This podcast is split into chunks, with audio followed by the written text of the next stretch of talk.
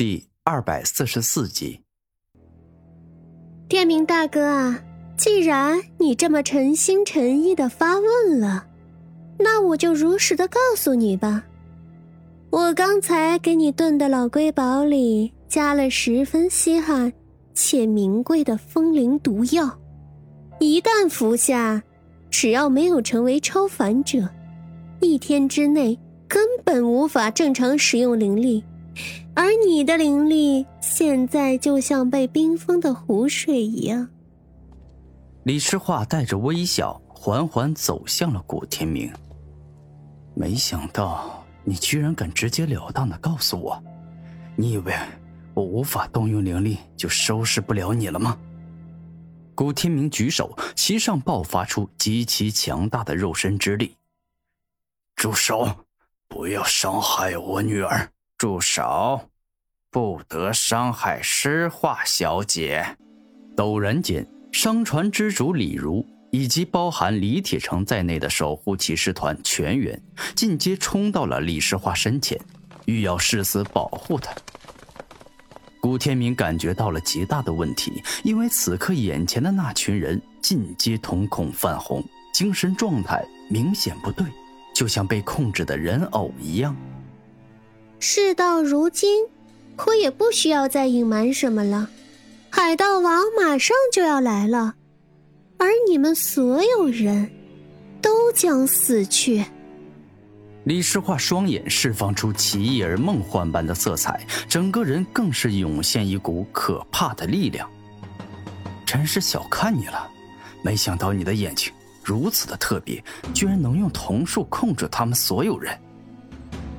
古天明是真的感觉很惊讶。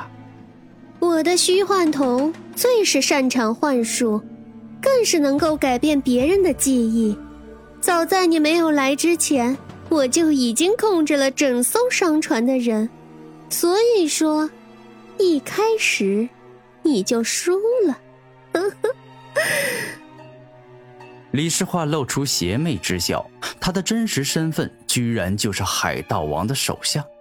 虚幻瞳是一种十分可怕的特殊眼瞳，除了精神力极其强大，或者说修为远高于虚化瞳的拥有者，其他人一旦被虚化瞳凝视，就很有可能中对方的幻术。难怪，我翻查这次任务时，每次海盗王成功打劫的都是同期出航船里最富有的那一艘，原来都是你提前准备，物色好了目标。甚至还用瞳力控制了他们。古天明想通了一切。就在古天明说话之时，恶魔海盗团全体登场，飞一般冲上了商船，释放出凶狠、霸道、野蛮的穷凶极恶之气。结束了，你已经再无半点机会。李诗画带着自信的微笑说道：“是吗？这可未必啊。”因为我几时跟你说过，我真的吃下了有毒的老龟包？古天明说话间，除了自身强大的肉体之力外，体内源源不绝的灵力亦是喷涌而出。怎么可能？之前我明明亲眼看到你吃了的，你不可能会没事的。李世化感觉很疑惑，这实在是太奇怪了，不应该会这样。那一段鲜血淋漓般的痛苦经历，让我明白了一个道理：不能轻易相信任何一个人，尤其是相处不久的外人。所以说，你给我吃下的食物，都在进入喉咙后，被我用万阶吞噬的力量给吞噬殆尽了。古天明露出严肃的表情，而后继续道：“而我之所以没有立刻杀死你，仅仅是我想要你带着后悔与绝望。”死在自己老大的面前，在我欧阳无双面前想动我的女人，你有那个实力与资格吗？